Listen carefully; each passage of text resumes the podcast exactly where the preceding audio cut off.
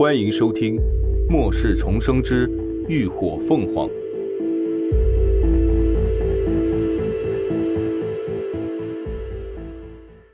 第四十八集。我就找你了！我去！魏泽明瞪眼：“你没搞错吧，老李？外面那么多丧尸，你让我去送死吗？”切！哎。刘刚冷笑：“说来说去，不也是个废物？”魏泽明一听，顿时就急了：“你他妈说谁废物呢？我可是空间异能者，没有我，你们拿什么装物资啊？喝西北风去吧！”刘刚也毫不相让，呛声道：“哼！”就说你怎么着？你除了会躲在后面大喊大叫，还会做什么？我早受够你了，废物！哎哎，都别吵了。被唤老李的中年男人突然厉声打断，平时温和的眼神此刻就格外犀利。这都是些什么人？人家素不相识的姑娘为救他们在外头拼杀，他们倒好，死到临头了竟然还在内讧。要死要活，你们看着办吧。老李冷冷的扫了他们一眼，自己拿出砍刀冲了出去。一时间，剩下的三人心里都有些犯怵。最后，那女生伸手扯了扯刘刚的袖子，道：“哥，你去帮他们吧，我自己想办法处理伤口。”你能行吗？刘刚担忧道。“嗯，你快去吧。”女生点点头：“不行也得行，她不能老是拖累大家。”刘刚见她坚持，这才狠狠瞪了魏泽明一眼，匆匆跑了出去。魏泽明扯了扯嘴角，冷嗤了一声，完全没有出去的打算。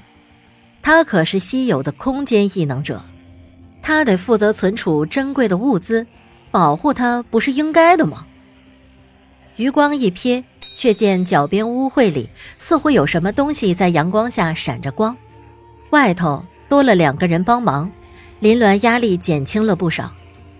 老李年轻时当过兵，身手不错，退伍后干的又是体力活，力气也大。刘刚则是个速度异能者，胆大心细，反应也十分灵敏。若不是方才突然碰到变异丧尸，恐惧之下一时乱了分寸，他们也不至于被困在楼里。丧尸越涌越多。三人虽能应付，但时间长了也难免疲惫。就在这时，左侧道路上突然传来几声急促的汽车喇叭声，就见一辆小货车直直朝他们的方向冲了过来。闪开！林鸾厉喝一声，率先朝旁退闪。另外两个人也急忙避到安全位置。小货车车速不减，急速奔驰而过。接连将沿路的丧尸撞飞碾碎，直直开出了十几米，才一个急刹甩尾，车轮和地面发出尖促的摩擦声，最后横侧在了马路中央。车门一开，秦志远和吴一浩同时下了车，两人手中各持一把军用开山刀，借着货车的掩护，将从货车头尾包围而来的丧尸斩杀在脚底。一个月的体能和格斗训练，如今的吴一浩早已摆脱了宅男的弱鸡体质，举手投足间都充满了力量，再加上速度异能者的先天优势，斩杀起丧尸来更是游刃有余。道路上的丧尸在又多了两个得力帮手后，很快就被依次斩杀。都没事吧？秦志远抹了把脸上的汗，问道。吴一浩自顾检查了一番，摇头说：“没事，我很小心。”林鸾也摇头：“真的是太感谢你们了，要不是这位姑娘及时解围，我们几个同伴恐怕都交代在这里了。”这时，老李走上前，朝他们郑重的道谢。刘刚不放心他的妹妹，已经先回店铺里去了。哈，不用客气。秦志远淡声道。林鸾点点头，没说什么，交给秦志远去应付。自顾转身去挖尸精。吴一浩重新启动了货车，去和乐乐他们会合，顺便将物资装车。林鸾这次不再将所有的丧尸都翻遍，而是专挑那些看起来尸化时间较久的丧尸，基本上脑袋里都能挑出尸精来。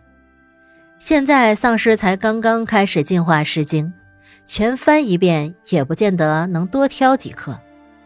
他一路回到商铺前，给之前斩杀的四只一级丧尸都开了瓢，收了尸精，最后一只倒在商铺门口。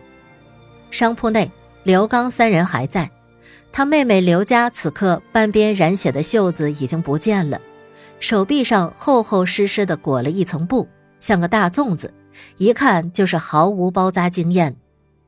见他过来，三人的神情都有些莫名。林鸾没有理会，自顾自去翻地上的丧尸。然而尸体还倒在原地，可脑袋里的尸精却不见了踪影。林鸾抬头逐个看了看商铺里的三人，随后径直走到角落里的魏泽明，朝他伸手：“拿来。”林鸾冷声道：“因为之前砍杀丧尸，那黑色的手套上染满了腥臭的血污碎肉。”看得魏泽明心里有些发怵。什什么？林鸾拿刀比了比地上被开瓢的丧尸，从那个丧尸脑袋里掉出来的珠子。我不知道你是什么。